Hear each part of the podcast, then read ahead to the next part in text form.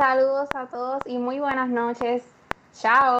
Hoy estamos es de Italia, Costa Rica, pero hoy nos mudamos a Italia. Estamos muy felices de comenzar este tour mostrándole a todos, a verdad, mostrándole a ustedes, nuestros tricoleros que nos están sintonizando, lo que está ocurriendo en las ligas, ¿verdad? Que están, este, que mucha gente no conoce y es importante destacar el fútbol femenino a nivel mundial. Así que gracias por acompañarnos a esta edición número 13 de Tricolores.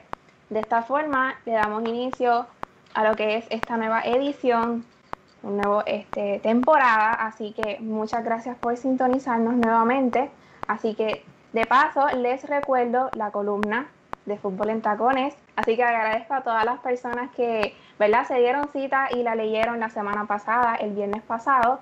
Así que no se preocupen que este viernes van a tener, o sea, mañana, una edición de fútbol en tacones de la columna. Esta vez voy a estar discutiendo lo que es la iniciativa de FIFA for Schools, eh, opinando sobre ella y de importancia, un poco de mi experiencia y para, ¿verdad? Darles en una pequeña confesión la importancia que es que los maestros, ¿verdad? La escuela, las escuelas se comprometan con los programas que, ofrecen los programas deportivos, ya que eso ayuda a que diferentes estudiantes se quieran unir a, a los deportes y pues puedan existir. Uno no sabe si, si próximamente tengamos, así como comentamos en los episodios anteriores, este, un Messi, eh, una Alex Morgan que esté ¿verdad? motivada y que haya comenzado ¿verdad? esa es inspiración a causa de, lo que es FIFA for Schools. Así que no se lo pierdan mañana. Así que Yanni, cuéntanos, este, ¿dónde pueden, verdad, este, sincronizarnos, pueden este, leernos y pueden disfrutar de todo el contenido de Fútbol Boricua? Entren a futbolboricua.net para que lean mañana tempranito la columna de Rosalind y el resto de contenido que tenemos para ustedes, este, tanto nosotras como el resto del staff de fútbol internacional, local, noticias actuales, para que estés súper al día de todo lo que es fútbol. Entra a futbolboricua.net. Además, puedes suscribirte a nuestro Patreon para que tengas acceso a las votaciones de los premios FBNet, entre otros beneficios como contenido exclusivo y demás. Este, síganos en nuestras redes sociales, eh, Tricolorepod en Instagram y Twitter. Es Tricolorepod, Tricolorepod. Además, si desean eh, apoyar a medios como nosotras, como este, pueden hacer su donación a través de ATH Móvil en la sección de business, en la parte de buscan a Fútbol Boricua TV. Además, este, muy importante, la mascarilla, ¿verdad? Y aquí yo tengo la mía, así que entra a la tienda de futbolboricua.net para que consigas la tuya ya. Así que, este, ¿verdad? Vamos a, tenemos un, episodio súper informativo, ya que para nosotros es súper importante que nuestra audiencia conozca súper bien el fútbol femenino, ¿verdad? Tal y como dije la semana pasada, el propósito de esta miniserie es que cuando te escuches un equipo de serie femenina, eh, Premier, eh, Liga Española, lo que sea, tú digas, ah, pero las chicas de Tricolor hicieron un episodio de la serie, déjame escucharlo para estar, ¿verdad? Para aprender y estar súper al día. Así que, Natalia, si quieres, ¿verdad? Para comenzar un poquito. Sí, bueno, eh, como les mencionan aquí las compañeras, hoy nos damos el viajecito para Italia, nos creemos que estamos allí, ojalá y estuviésemos en Italia todas juntas vacilando. Pero la, la liga italiana femenina es la Serie Femenil. Suena más bonito en italiano. Eh, es la primera que comienza de todas las ligas, eh, ¿verdad?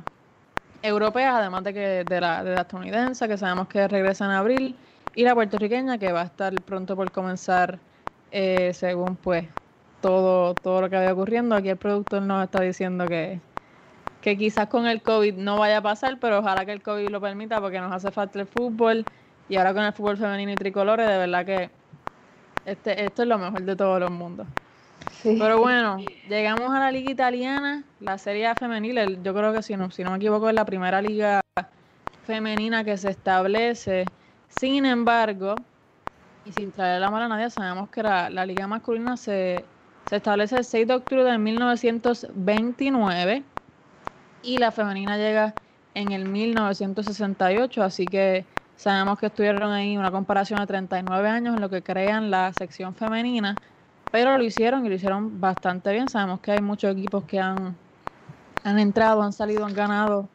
Ha sido una liga que se ha movido mucho, una liga súper chévere y súper amena que a las jugadoras les gusta mucho estar por allá en Italia. Entonces cuéntenme por ahí ustedes qué más ocurre en esa liga italiana que le estamos hoy enseñando a los tricoleros.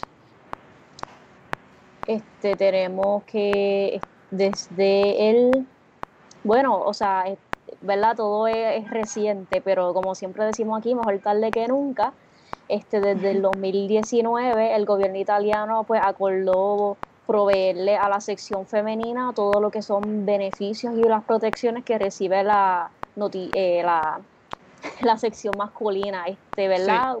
Vuelvo y digo, a lo mejor llega un poco tarde, pero, pero esto es excelente, que eh, hoy en día aún hay varias ligas que no reciben, ¿sabes? No, no está equiparado lo que es el tema beneficios y recursos, tanto para hombres como para mujeres, pero ya aquí la serie pues se encargó de que ya para este año se supone que todas estén recibiendo este, sus beneficios. De igual manera, todas reciben eh, su salario para que las jugadoras no tengan que trabajar a tiempo parcial.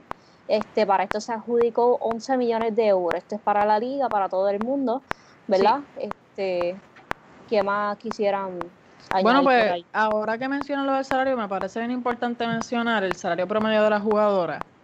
Y es que las jugadoras ganan alrededor, bueno, antes de diciembre de 2019, cuando se establece acá lo que nos menciona Yanni, las jugadoras ganaban 67 dólares eh, americanos, serían 60 euros a la semana, y les daban un bono de 86 dólares americanos, 77 euros por partido.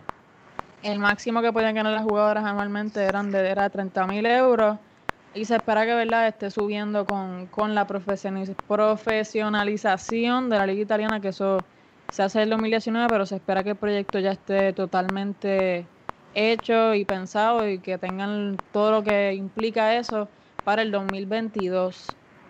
Sí, y eh, también me recuerda mucho, ¿verdad? Recalcando esa parte de, profesionalizarla a lo que ocurrió en España hace unos meses, de ese problema que había, de que pues no, no era lo que se esperaba cuando la certificaron, por decirlo de esa forma. Así que esperemos que los que estén trabajando hagan esa profesionalización de una manera correcta y que las jugadoras pues no tengan que estar enfrentándose a otra lucha, lo que sería, ¿verdad?, la falta de pues de acondicionamiento de las personas que trabajan diariamente con ellas, así que esperemos que, que se puedan dar buenas noticias de esa nueva de ese nuevo de ese gran paso.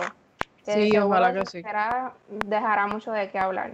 Sí, sí. seguro y, y es bien difícil porque sabemos que, o sea, muchas de estas jugadoras antes de que se hiciera esta cuestión de profesionalizar que establece el gobierno italiano, eh, tenían trabajo a tiempo parcial.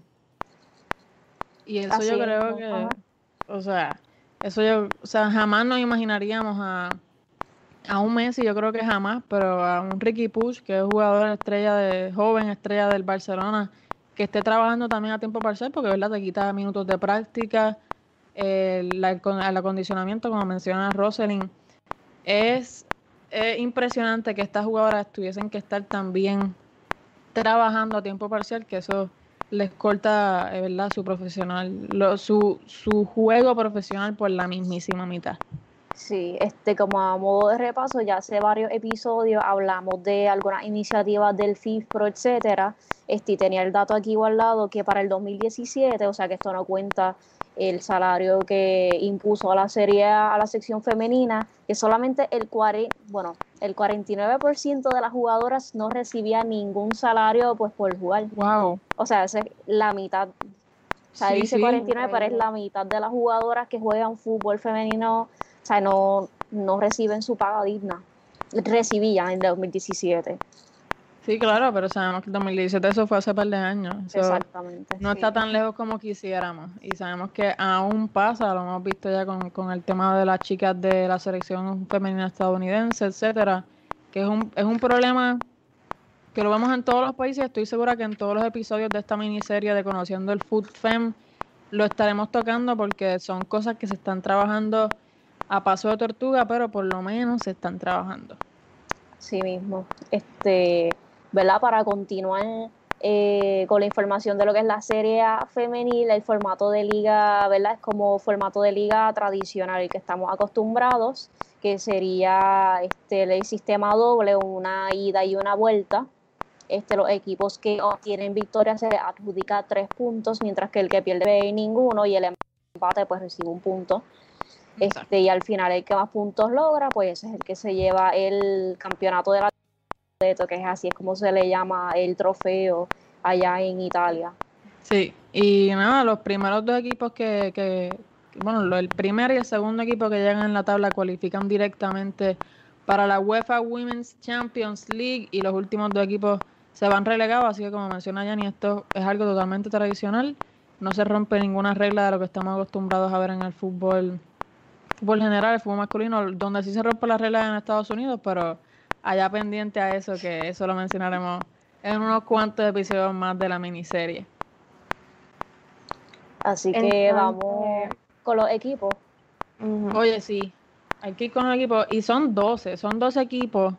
Eh, yo creo que eso, podemos decir que es poco. Quizás sí, a lo mejor para... A lo mejor como la serie, a lo mejor no la consideran competitiva o, ¿verdad? Para para la cuestión, el tema de los recursos, etcétera, a lo mejor deciden ponerla de 12, pero así como ha dado grandes pasos hacia adelante la serie, esperemos que decidan expandirla. Así mismo. Oye, pero para repasar, ¿verdad? En lo que es la liga española, por ejemplo, ¿cuántos equipos? Eso tiene ya como sus su 20 equipos, ¿no? Son 18, para la temporada que viene, como no hubo relegación ni bueno, sí, sí, hay, sí hubo ascenso, o sea que lo que pasó es que nadie bajó, pero subieron dos equipos, van a haber 20 para la próxima temporada. No, y creo que en el Mundial, ¿verdad? Femenino del 2023 van a haber 32 equipos. Sí, correcto, es la primera vez que son tantos. Que se puede ver la diferencia de un mundial a una liga, ¿verdad? De como la Serie A, femenina que, te, que, ¿verdad? que se componga de 12 equipos, pues sí se puede ver que es un poco, es poco, como sí. mencionaste. Sí, viéndolo de esa forma, sí, tienes toda la razón. Bueno, los dos equipos que, que componen la serie femenil es el Empoli Ladies, los voy a leer todos y luego, luego decidimos cuáles son los que vamos a, a expandir un poquito más según la importancia de ellos, pero se los leo tal y como lo menciona aquí nuestro gran amigo Google. Eh, Empoli, Fiorentina, Florentia, Geras Verona, el Inter de Milán, el Juventus de Turín, el AC Milán, Napoli, Pink Bari, que ese nombre está súper chuchín, eh, la Roma, San Marino Academy y Sassuolo. Muchos de ellos son, son nombres que conocemos de la serie masculina, muchísimos de ellos. Así mismo, así que, este, ¿por qué no empezamos con la Fiorentina, que, es un equipo que ha estado presente tanto en la Champions League como en la Serie A? Cuéntame. Este, tenemos aquí que fue fundado tan solo en el 2015, este, luego de que la Fiorentina adquiriera los derechos del equipo Firenze. Este, su entrenador se llama este, Rocho Comiso Sí, quizás quizá lo, lo, pronuncian diferente, perdón. Sí. este, y, o, sea, otra cosa, ahora que veo que, este equipo fue absorbido por otro, muchos equipos de la serie han sido, han, están desaparecidos, muchos históricos. Ahorita cuando lleguemos a hablar de la Champions League, vamos a ver que los equipos que más destacan son equipos que ya no existen. Sí, lamentablemente. Y eso deja mucho que decir, en el sentido de que cuál es la razón, ¿verdad?, para hacerlo desaparecer de una manera teniendo una eh, reputación tan alta y ganando y llegando más lejos que otros equipos, sí. no, no se explica. Pues de hecho, no sé si quieren que lo mencione ahora la historia del equipo Torres o si lo quieren dejar para ahorita, ustedes me dicen. Vamos, vamos a hablarlo ahora. Sí, sí, una historia súper pues, interesante. es que es bien importante mencionarlo porque primero que hay que mencionar que la Fiorentina es el primer equipo eh, que llega de la rama masculina de otro equipo. Ese es el primero. Y la serie, pues, aunque sí estuvo, la serie femenina, aunque sí estuvo, ¿verdad? Se fundó en el 1968, en el 2015, con la entrada de este equipo, es que toma un auge más duro y entonces empiezan los demás a unirse.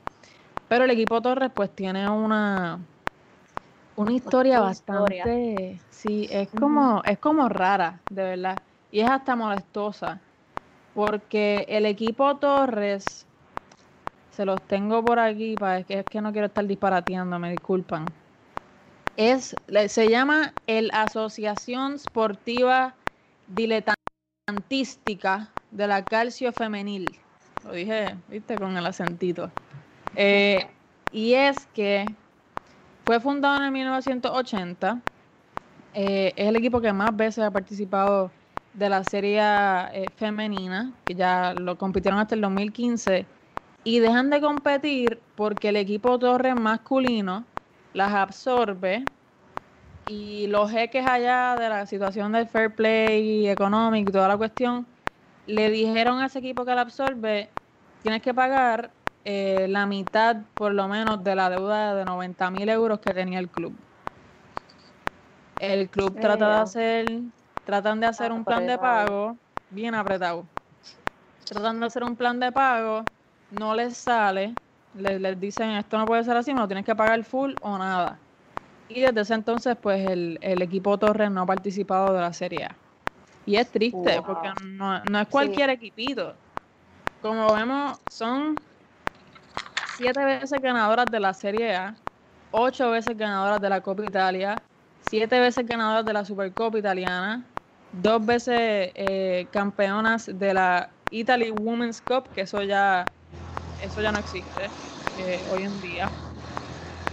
Y también fueron las primeras italianas que compitieron en la, en la UEFA Women's Champions League, eh, que fue fundada en el 99. Sí, este es un equipo de historia. Sí, tremenda trayectoria. De Torres es el equipo italiano que más veces ha disputado la Champions League, que ocho, haciéndolo ocho veces, ¿verdad? Y como que nos adelantamos un poquito, pero eso no es nada. estamos conversando, estamos conversando. Pero sí, exacto. Este, han llegado, lo más lejos que llegaron fue a cuartos de final de las temporadas 2009 al 2010 y el 2002 y 2013 que tampoco fue hace mil años. Exacto. 2012 tampoco fue los otros días, pero no fue, no fue hace, hace tanto, ¿me entiendes? Sí, sí, realmente de acuerdo. O sea, que es un equipo que de tanta trayectoria, como tal y como ustedes dicen, que ha llegado lejos en Champions, o sea, fue reconocido de la Champions porque haberle estado ocho veces en un torneo que lleva desde el 2001, ¿sabes? Es mucho. Sí, es muchísimo para 20 años, o sea, casi la mitad de lo casi la mitad de la, de la historia de lo que lleva el torneo vigente, el Torres la ha disputado, que eso es mucho, mucho decir. Es muchísimo. Y, y ¿verdad? regresando un poco a, la Fiorentina que estábamos mencionando, la Fiorentina no se queda atrás, pero es que no hay nadie que le llegue al Torres, de verdad. Y está brutal que el Torres no esté compitiendo ahora mismo en la serie femenina. Sabemos que la Fiorentina ha ganado la serie una sola vez, fue una temporada 2017-2018. Ganaron la Copa Italia dos veces, la Supercopa Italiana una vez y han cualificado dos veces para la UEFA Women's Champions League, pero no han sido, ¿verdad? Eh, apariciones dignas de destacar, eh, no han llegado ni a cuartos de final, si no me equivoco. Que aunque sí es importante, eh, también es importante mencionar, ¿verdad? Que, que ningún equipo italiano ha ganado la UEFA Women's Champions League. Sí mismo. hay que este, trabajar mucho con esa liga. Y qué pena eso de lo del Torres, ¿verdad? Por los malos negocios a veces. O por querer creerse que pueden ganar, pero pues realmente al final lo pierden todo. Y es una pena que haya desaparecido de esa forma. Que probablemente pues no, no, no, no, sea, no se vuelva a ver ese equipo. Así mismo. Y teniendo la, antes de seguir rapidito, quería mencionar un dato de la Fiorentina y es que el budget del club anualmente es de 800 mil euros. Y, ¿verdad? Uno, bueno, depende de cómo lo vean, ¿verdad? Para mí 800 mil euros son, yo me siento millonaria si tengo 800 mil euros en el bolsillo. Pero comparándolo con lo que conocemos, que... Que, mueve el fútbol. Que mueve el fútbol y no solo eso, es que hay jugadores que ganan más que el budget anual de este club y es un club múltiples veces campeón. Está brutal pensarlo de esa manera. Cristiano Ronaldo tiene más dinero que este club anualmente. Sí, eso está, ese dato está bien, ese punto está bien interesante. Sí. sí. Bueno, cuéntenme, hablamos de la juventud. Claro que la, la juventud es como que el equipito que, que todo el mundo haría sorprendente. No, claro, y escuchan Juventus y piensan rápido en Cristiano Ronaldo y se olvidan que existe club femenino. Y no, no, no. Usted se acuerda del, del Juventus por el, por el femenino. Ahí que ha dado mucho que hablar. Sí. Cuéntame, Yanni, ¿tienes ahí los datos? Sí, este, la Juve, este, no, no nos los van a creer, pero la Juve llegó nada más y nada menos que en el 2017. ¿Qué pasó ahí? Eh, chacho, extraño. Son cosas, hay, hay cosas extrañas pasando en la juventud. Pero, ¿verdad? Volvemos y decimos mejor tarde que nunca. Claro. O sea, un equipo tan Sí, y eso es muy bueno para el fútbol femenino, que equipos así mediáticos y trascendentales pues se sigan este, sumando a la ola del fútbol femenino. Este, ¿verdad? Previo a, llegar a la Serie A femenina, solo tenían equipos juveniles que por lo menos estaban en, ¿sabes? Metiendo la liga de desarrollo, con el interés de desarrollar jugadoras. Así este, Y ellas eh, durante las últimas temporadas han sido las campeonas de la Serie A este, femenina. Este, ganaron. No solo en las últimas, las únicas temporadas que han disputado en la serie, todas han sido como que, que, la Juve siempre llega ¿sabe? a marcar territorio y a ganarlo todo. Está bien competitiva y las personas que están trabajando con esas jugadoras están haciendo excelente trabajo. Porque así de comenzar un club y ganando y ganando, eh, eso da mucho que decir. Pero es que la, la, persona que está trabajando con esta chica es nada más y nada menos, con estas mujeres, con estas jugadoras, no hay que usar palabras, yo no digo chico cristiano, eh, es nada más y nada menos que nuestra jugadora slash entrenadora slash persona destacada del episodio de hoy, Rita Guarino. Ese nombre, eso, eso tiene poder ese nombre. Sí. ¿Quién me cuenta por ahí quién ha sido Rita Garino en el, en verdad, Guarino, perdón, me, me, corrijo, en el fútbol femenino? Bueno, ha estado jugando para diversos, eh, ha estado jugando como delantera. Para Tremenda delantera. Sí, el Torino FC, de por sí el, el Juventus, de por sí también el Lazio, bueno, hasta para la serie hay todo, goleadora, bueno, ella lo ha dado todo. Sí. También fue miembro de la selección italiana y participó en los mundiales del 91 y el 99, que eso fue otra cosa, el del 99. y en los campeonatos de Europa, este, marcó el último gol de Italia en el mundial del 91 y realmente ha tenido una trayectoria bastante de mucho éxito, ¿verdad? Y orgullo personal debe ser para ella también. Y se ha destacado por, por ser ¿verdad? subdirectora de la Selección Nacional Sub-17 de Italia y ¿verdad? como el sistema de entrenamiento individual en, en fútbol. ¿ah? Y en el 2017 también tiene este, coautora de un libro, ¿verdad? Ella se llama Train in Women's Football que habla sobre ¿verdad? las tácticas, técnicas y en su como entrenadora me imagino que esas experiencias ella las ha utilizado para compartirlas con otra, ¿verdad? Con la audiencia, los seguidores que están bien pendientes a ese equipo, que desde que llegó ella, pues ha dado mucho de qué hablar, ¿verdad? Ganando este, desde que comenzó el 2017 hasta la actualidad las temporadas de la Serie A. Sí, y a verdad, en el 16 de junio del 2017, pues ella fue nombrada entrenadora de verdad la actual Juventus femenino y la, llevó, ¿verdad? Como mencioné anteriormente, a lo que se conoce como el Scudetto y wow, terminaron demasiado invistas realmente. Son todas unas, unas goleadoras y sí. me imagino que seguirán el año que viene. Estoy segura que probablemente ganen la, la serie nuevamente. Esas son las favoritas, sin duda alguna. Y es, es curioso, por decirlo de esa manera, porque mencionamos que Rita Guarino juega en la Juventus, pero es que es importante mencionar que esto es el tremendo papelón de la serie, en mi opinión personal, Y es que muchos equipos se pasan eh, como que se fundan, se destruyen, se fundan el otro con el mismo nombre pero una sílaba distinta, eh, se destruyen y después se funda eh, teniendo al, al, equipo masculino, que esa es la juventud que hablamos de, de hoy, funda en 2017, y es porque se unen a la sección masculina. Y ahora tenemos a la juventud que conocemos, el juventud de Turín, de Cristiano, de Pirlo, de Chiellini, de Buffon, de todos ellos.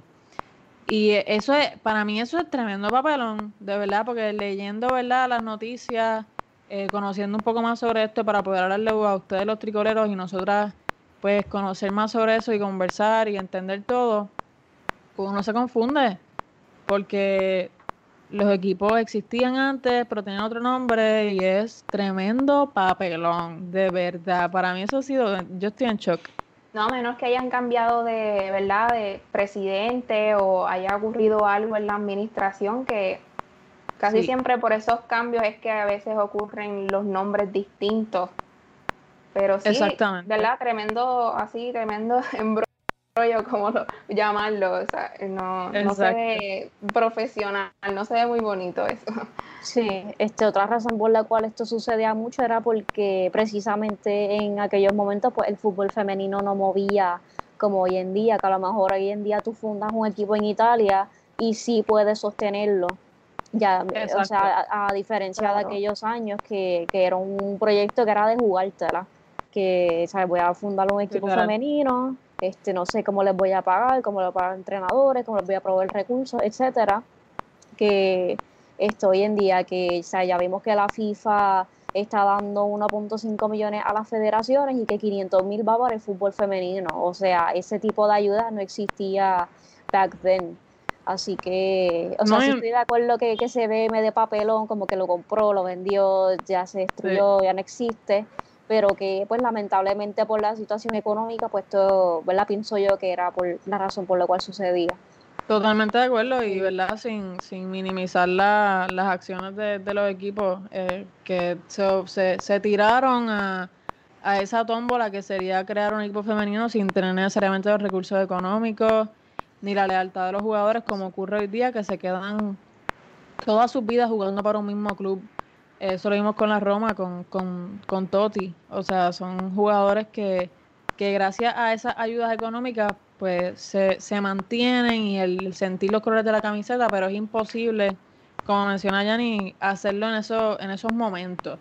No, no se veía como algo que, que pudiesen alcanzar, además de que tienes jugadoras pues que te trabajan, quién sabe en qué trabajaban, que probablemente estaban estudiando para poder ejercer una, una carrera. Exactamente. No es el mismo compromiso. Para nada, mano. Y, y eso es lo bueno de que sea profesionalizado porque las jugadoras pueden hacer de este deporte que tanto aman, practican, se fajan, su vida. Eso es lo bueno. No, y ese punto de vista de las ayudas, y es bueno que ¿verdad? el presidente de la FIFA, Infantino, está, está considerando y se está dando cuenta de la masa que mueve el fútbol femenino. Y es importante que así como pues se dividen los ingresos al masculino, pues el femenino, que esas ayudas, como mencionas, no existían anteriormente. Y eso motiva bastante a los clubes y a las jugadoras también a seguir luchando. Sí, otra cosa es que si la pandemia hubiera pasado en los 80, pues no hubieran obligado a, proveer esos 500 mil al femenino. O sea, ese, ese 1.5 millones hubiera sido full para el masculino. O sea, porque el 500 mil es por reglamento de la FIFA, obligatoriamente tiene que ir al fútbol femenino. Así que. Y, no les dan de más. Exacto. bueno, puede ser. Puede ser, o sea, pero que mínimo. Dice, el reglamento dice que mínimo 500 mil tiene que ir para el fútbol femenino. Ok. Entonces, quería verla, Yanni, para ver si podemos hacer la conexión aquí. Que Rosel nos estaba mencionando que Infantino se da cuenta de que el fútbol femenino tiene audiencia. Y es que le quiero contar aquí a los tricoleros que el fútbol de la serie femenil también tiene mucha audiencia y, rompió un récord. Cuéntame de eso, Yanni.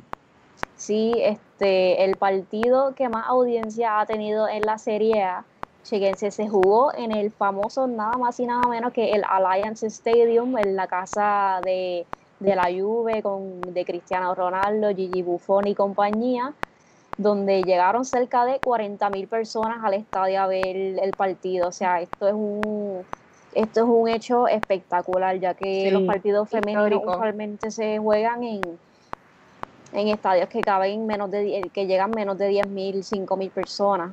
Sí. 2.000 lo máximo, este, por lo menos el Joan Cruyff del Barça, eh, 2.000 y pico es lo que aguanta.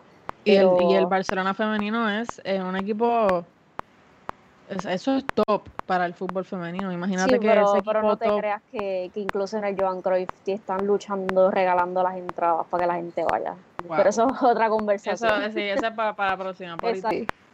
Este, ajá, como estaba diciendo, en el Alliance Stadium, estadio de la Juventud masculina, 40.000 personas abre el partido y la Juve ganó 1 a 0 contra la Fiorentina. Este, que en esa temporada ese partido era bien importante que lo estaba acercando, esa victoria pues la acercó más al Scudetto. Este, en televisión obtuvieron 342.600 espectadores, que también para el fútbol femenino, o sea, esos números son raros. O sea, y no 100.000 y cuidado. O sea, cuidado menos. Y de sí, muchos piensan, sí que no se ve, ah, no, eso no, nadie lo va a ver, quita eso. Y ver esos resultados, pues, es gratificante.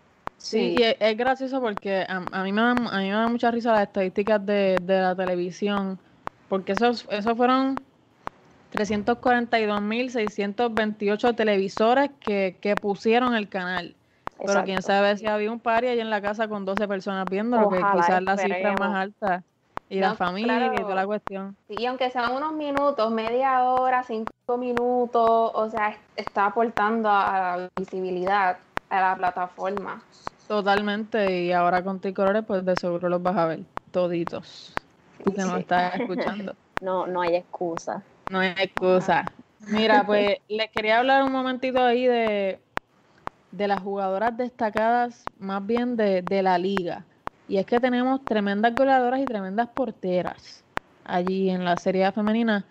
Y se estamos hablando de, de una Valentina Giacinti, que en el 2017-2018, la temporada de, esos años, eh, anotó la mayor cantidad de goles con el Brescia, luego se va al Milán, es la máxima goleadora de la, de la 18-19, temporada 18-19, y ahora es Cristiana Girelli, la de Juventud, de la, en esta temporada 19-20, es la máxima goleadora.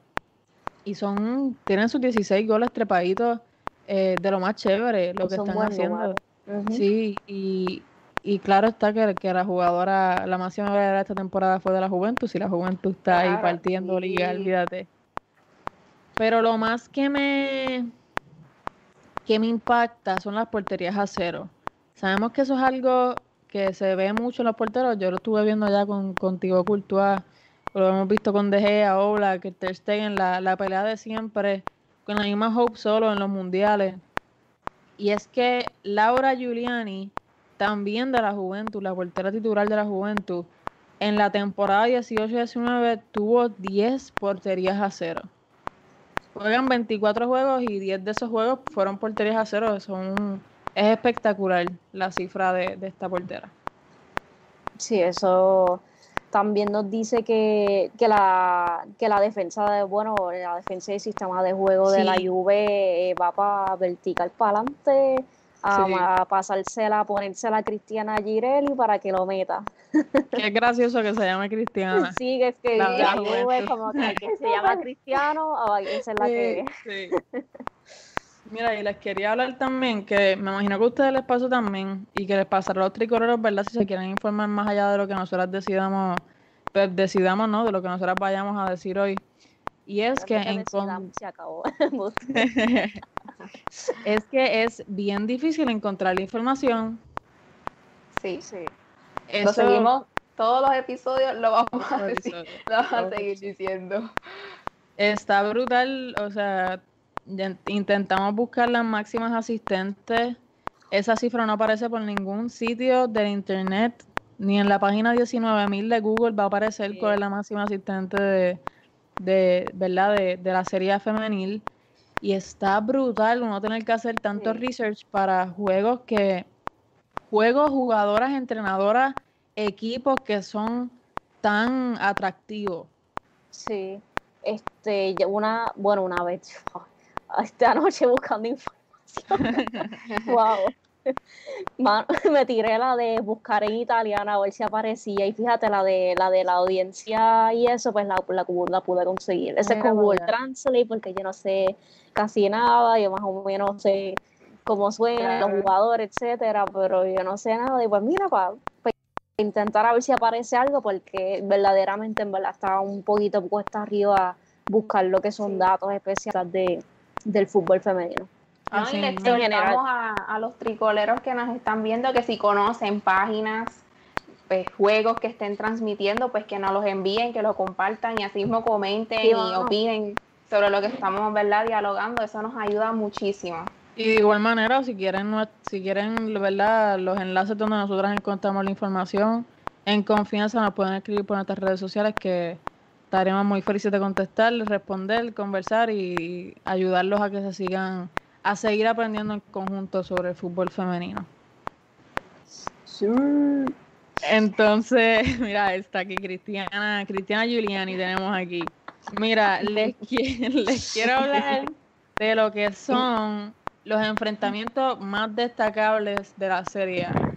Y no son muy sorprendentes, no son tan sorprendentes. Lo que sorprende es la Fiorentina, que cuando pensamos en la Fiorentina de, de, de, de los equipos masculinos, Pensamos en, yo creo que el hijo del medio del Cholo Simeone, que de hecho se eliminó hoy de Champions, eso es para Jusino cuando, cuando lo, lo escucha más adelante. La Fiorentina no, la, el equipo masculino de la Fiorentina no es un equipo muy top. No tienden a cualificar a Champions, mucho menos a Europa League tampoco. Son equipos de, de la mitad de la tabla, pero las chicas de la Fiorentina dan la pelea y están en todos prácticamente todos los nombres de, de los clásicos. ¿Me cuentan por ahí cuáles son los clásicos de la Serie A femenil? Sí, tenemos el Fiorentina contra el Milan, eh, la Juve contra el Milan, eh, Juve Fiorentina y tenemos el derby eh, milanes. de siempre eh, Milan versus el Inter. Este, Y en, yo me puse a buscar un poquito de la historia de estos clásicos, porque realmente estos clásicos provienen pues que si el masculino pues está la rivalidad, pues muchas veces pasa al femenino, lo cual está muy bien y le da una oportunidad mediática a lo que son los derby y los partidos. Por lo menos la Juve Fiorentina ya encontré que esta es una de las rivalidades donde más papelones ocurren en el campo, esto es verdad en el masculino, ¿verdad? Pero vuelvo y repito, pues la rivalidad se traspasa. Este, La Fiore se sintió víctima de algunas decisiones arbitrales para la temporada del 81-82, o sea que esto es histórico, esto se remonta para allá atrás. Este, un partido que hubo a finales de temporada que eran, o sea, se sintieron victimizados por esas decisiones porque eran aparentemente eran trascendentales que pudieron haber sido eh, significativas para darles el título o no. Sí. Este, además, este, hubo, hubo una venta de un jugador llamado Roberto Baggio, que lo vendieron, lo pasaron de la Juve a la, que diga, de la Fiorentina a la Juve, que esto también como que, cal, este, ¿cómo es? Eh, alboroto más el dinero. Sí, lo caldió, como diríamos acá. Eh, exacto, que por lo menos esa, esa, esa es la historia ¿verdad? Por lo menos que yo encontré de que porque ese, ese partido Juve Fiorentina se considera un clásico. Ok. Y está brutal porque, ¿verdad? Viendo cómo termina la tabla de esta temporada 2019-2020 de la Serie A femenil, estos son los equipos, ¿verdad? La, la Juventud, como ya mencionamos, es el, el primero, son campeonas, hicieron el three-pit este año con la victoria que les enseñamos ya hace varios episodios a, las chicas con el trofeo. La Fiorentina llega en segundo lugar y bastante triste, ¿verdad? Aunque cualifican para la UEFA Women's Champions League, están nueve puntos más abajo que las chicas de la Juventud. Sí, este también, Sí, cuéntame, cuéntame. Este no, este va, a hablar de la del Milan y el Inter, no que diga la Juve y Milan. Eh, la rivalidad de la Juve y Milan, que también lleva, se considera clásico porque son los, ambos, los dos clubes que más laureados están en, Italia, ¿sabes? Por lo menos en, el masculino, que ¿verdad? volvemos y decimos que entonces estas rivalidades pues se traspasan al femenino. Exactamente. No, sabemos que el resto, el resto de la tabla se compone del tercer lugar del Milan, en cuarto la Roma, quinto el Sassuolo, sexto el Inter, séptimo la Florentia, octavo el Empoli Ladies, noveno el Hellas Verona, décimo el Pink Bari y los dos equipos que descienden a la Serie B son el Tabagnaco y el Orobica. Pero no se van a asustar mucho que los equipos que van a estar reemplazando al Tabagnaco y al Orobica son nada más y nada menos que el San Marino Academy que llegó en segundo lugar de la Serie B femenil, la Calcio femenil y las Napoli Women que fueron las campeonas de esta Serie B. Eso, el Napoli es un gran nombre, o sea, simplemente por nombre. ¿Verdad? Esperemos que causen expectación entre la, gente que nos sigue mucho, que diga, ah, mira, Napoli. O sea, Napoli Juve, Napoli Milan, etcétera. Y entonces, le, ¿verdad? Algunas predicciones que tengan para, para este esta próxima temporada 2020-2021. Ahí les dejamos en pantalla eh, el calendario del mismo. Este, por lo menos yo pienso que si la Juve sigue con la constancia este, y la continuidad que lleva, pues podrían volver a ganar el campeonato, así como como la Fiorentina, pues que se ponga para su número, para ver si le planta cara a la Juve y, vemos qué hacemos ahí. Porque si esto se vuelve 10 años como en el masculino, 10 años ganando la liga, que vamos a ver un poquito de competencia aquí, pero ¿sabes? está de igual forma está excelente, ¿verdad? Que la Juve, esto, esto le da trascendencia mediática, que es lo que necesita el fútbol femenino. Y entonces les pregunto, ¿verdad? Y ya estamos por terminar aquí con la miniserie para mencionarles algunos temas de la actualidad. Pero les pregunto rapidito, rapidito, si piensan que Del Torres estar en esta próxima liga le harían competencia a la juventud femenina. Pues yo pienso que todo depende del proyecto que tengan. Si tienen una entrenadora, este, uno, o sea, unas delanteras, unas goleadoras, porque ya vemos que es difícil eh, meterle goles a la Juve, que tiene, la portera tiene siete, siete clean sheets, pues un eso sería un problemita para el Torres. Este, De igual forma, como detener a Cristiana. Sí. importante, este, ¿verdad? Todo dependería pues que tenga un proyecto que, se fije en esas cosas. Sí, meter goles y, y, de, derrotar a la defensa de la Juve, que parece que, bueno, aunque en Women's Champions League este, tiene que ponerse a paso número la Juve. Sí, no, y si regresa el Torre, ¿verdad? aportando un poco ahí, tienen que conocer bien el negocio, o sea, que no vuelvan a, caminar por el mismo sendero y vayan a, sí, vayan a llegar a lo mismo, porque entonces no, no se estaría haciendo nada.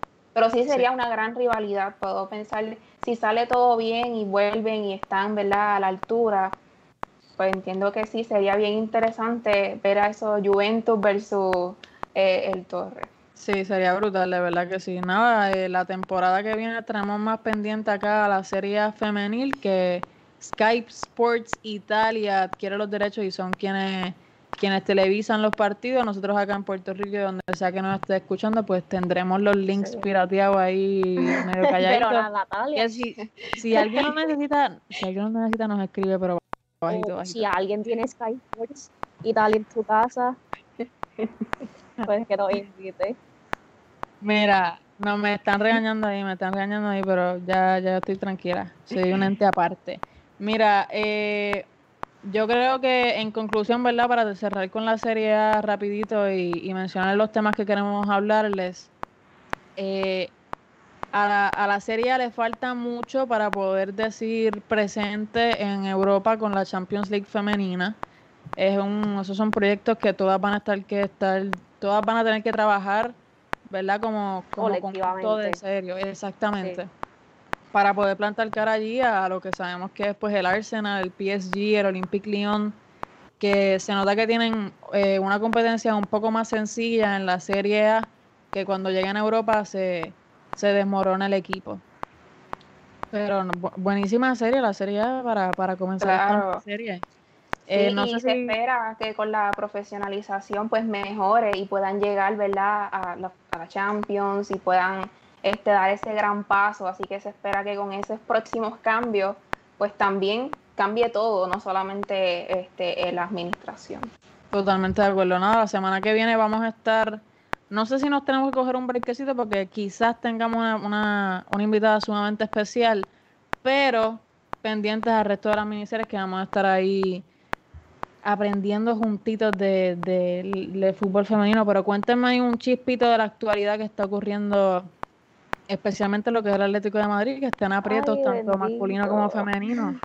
El Atlético no ha tenido una buena semana, tanto en el femenino como el masculino, lamentablemente, y no, ¿verdad? No es por, por o sea, no es que sea chiste ni nada, porque ¿verdad? la noticia del Atlético es bastante negativa el campamento de la ciudad deportiva de Las Rosas, el del, ¿verdad? el femenino, ¿verdad? Dicho, habiendo dicho eso, ellos no comparten vestuario con el masculino, este fueron, fue suspendido debido a que se detectaron varios casos de COVID en la plantilla del Atleti femenino. Este, ellos tenían planificado un amistoso para el 8 de agosto, lo cual obviamente se canceló y estamos a solo, ¿cuántos días faltan? Como ocho, ocho, días, más o menos. Una semanita más o menos para, para los cuartos de final en cual se supone que se enfrenten al Barcelona. Exactamente, es, triste lo del Atlético. Claro, sí, se rumora que son alrededor de 10 personas contagiadas, o sea que no estamos hablando de una ni de dos. O sea, es prácticamente un equipo completo. Exactamente, sabemos que en el Atlético masculino, eh, Correa Ángel Correa y Sime Versálico fueron positivos allí para, el equipo masculino del Atlético, que parece que hay algo ocurriendo, alguna gestión mal organizada, etcétera, que hay que mejorar. Sabemos que también el COVID-19 está potente nuevamente. Los exhortamos a que usen sus mascarillas, que compren la, la serie esta semana, una banderita italiana si quieren. Si no, la de fútbol en fútbolboricua.net. Pero es muy difícil esto que está ocurriendo en el Atlético. La UEFA, la UEFA está mencionando que ¿verdad? La regla es que por lo menos 13 jugadoras, exacto, 13 jugadoras tienen que estar disponibles para poder disputar entonces el, el partido de Champions, pero supongo que no se seguiría trazando la competición, no sé si se cancelaría por completo o simplemente el Barcelona pasaría a la próxima ronda este, por lo menos yo vi la que la regla, que es la misma que se utiliza en el masculino, que de un equipo no poder, o sea, necesita tener mínimo 13 jugadores inscritos en la plantilla para poder disputar el partido. Este, de no haber un portero disponible, la UEFA te permite posponer el partido y si no, este, vas a tener que forfeit el partido y perderías 3 por 0. Esas son, Esos son los pasos. En aprietos. Algo así como lo que ocurrió con el Orlando Pride, que no pudo jugar. Eh, pero esperemos que ¿verdad? Atlético de Madrid siga ahí. Sí, que se pronta recuperación. sabemos que claro. sí, el, virus no es cosa fácil y las cosas están van de mal en peor, lamentablemente, pero pronta recuperación y ojalá pues la salud vaya primero en estos casos de, de fútbol. Bueno, y de todo también. Este, ¿qué más tenemos por aquí? Bueno, yo este, creo la que primera. ¿Cómo? No, que pues, yo creo que lo más importante es ahí lo de la Iberdrola. Sí, sí, eso, eso mismo iba a decir. Este que nada, que la federación, yo no sé qué le pasa a la federación. Yo no sé desde lo de lo de la, la compensación y lo de yo no sé. Pero la, sí la, la aprobaron, o sea, los equipos, todo eso salió bien después de tanta lucha. Sí. por lo menos. Sí. Por lo menos. Pero Algo salió bien. Exactamente. Pero la federación, hablo de la Federación Española, este tiene un plan alternativo que sería comenzar el 15 de octubre la Liga Iberdrola. Este, la primera vuelta a partido único, 17 equipos. Este, ocho equipos pujarían por el título, que sería a siete partidos. 10 equipos pelearían por evitar el ascenso, que sería a nueve partidos. Este, y a empezar, yo no, yo no, cuando yo, yo, yo no entiendo lo que ellos quieren hacer. Mira, es que, como que, o sea, ¿para qué tú vas a poner a, a jugar las para el descenso? Literal. ya todo el mundo tiene que jugar para el campeonato y ya. Exacto. Si es que, si, si ¿verdad? La, la liga masculina se supone que empieza, me corrí en el 12 de, de septiembre. Pues, mano, se supone si esta, en teoría exactamente, si el COVID lo permite, si el mundo lo permite, porque las cosas están, hay hasta, hasta volcanes así haciendo erupción. Pero bueno, eh, si, si, si el 12 de septiembre se espera que la liga masculina pueda regresar, ¿cómo es que el 15 de octubre están haciendo, eh, ¿verdad? la, vuelta. Me tienen más tiempo. Ay Dios, es que todas las jugadoras de todos los equipos, algunas jugadoras por lo menos de, de todos los equipos, le ha tirado la mano a la federación públicamente en las redes sociales diciendo que pues para esto no jugamos. Exacto. ¿Cómo tú me vas a poner a jugar esta ridícula de torneo? Mejor que hagan que es profesional, que la estaban, ¿verdad? Profesionalizando, estaban luchando para eso, pero el cambio no se ha visto, lo que están echando hacia atrás todo lo que, ¿verdad? han construido. Sí, o sea, está, está lo de por qué el 15 de octubre y por qué este formato. O sea, para, eso, para... eso que no jueguen los del descenso. Y, o sea, es que no tiene, o sea, que juegue todo el mundo es que no tiene sentido. No, no, y al mismo tiempo no tienen un plan seguro. A estas alturas. Exacto, un plan, alternativo. Ese es el nombre que le ponen, que esto ni se sabe que vaya a pasar. Exactamente. Es frustrante, de verdad. Yo creo que para eso pues hacen como, como hace la NWSL, juegan un partido único, si acaso máximo dos, pero que jueguen uno y que luego se vayan a playoff antes que esta porquería de, de, sistema que de verdad yo no sé de dónde se lo han sacado, no tengo la menor idea.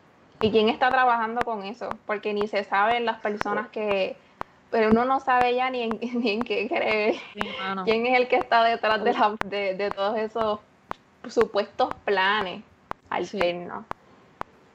Así mismo. está bien interesante.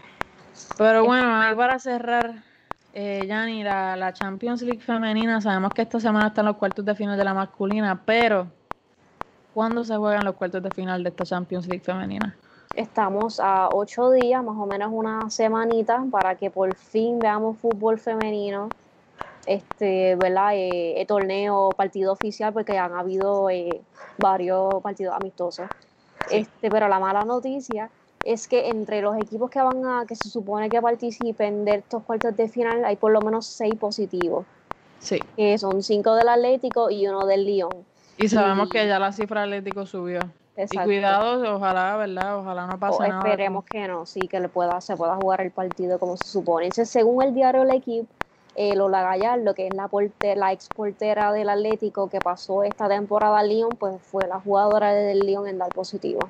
Sí, ahí nos lo estaba mencionando uno de, nuestros escuchas, que, oye, ojalá no, no contagie el resto de la plantilla porque sería una pena una pena muy, muy extrema eso de que haya viajado a Madrid, se infecta y luego va y infecta a, medio, a media Francia. muy fuerte. Así que yo creo que ya, ya estamos, ¿verdad? Ya estamos. Nada, como les mencioné, pendientes ahí a nuestras redes sociales para saber qué es lo que vamos a estar discutiendo la semana que viene además de seguirnos para que estén al día ahí con la noticia más importante que no podemos esperar para decirlo, así que las tuiteamos o la ponemos en Instagram, Tricolores Pod, en Instagram y en Twitter, Tricolores Pod, Tricolores POD. Eh, Roselyn, suéltanos por ahí una despedida ya de los tricoleros. Bueno, gracias a todos por esta, ¿verdad? Por sintonizarnos. Esperemos que les haya gustado el episodio de hoy. Fue bien entretenido y wow, con mucha polémica por ahí. Así que les invitamos a seguir sintonizando, a seguir sintonizándonos el próximo jueves a las 8. Así que no te olvides de compartir este, ¿verdad? este episodio con alguna persona que no conozca ¿verdad? de lo que es la serie A femenina. Así que usted dele ahí videito para que lo vea y se informe.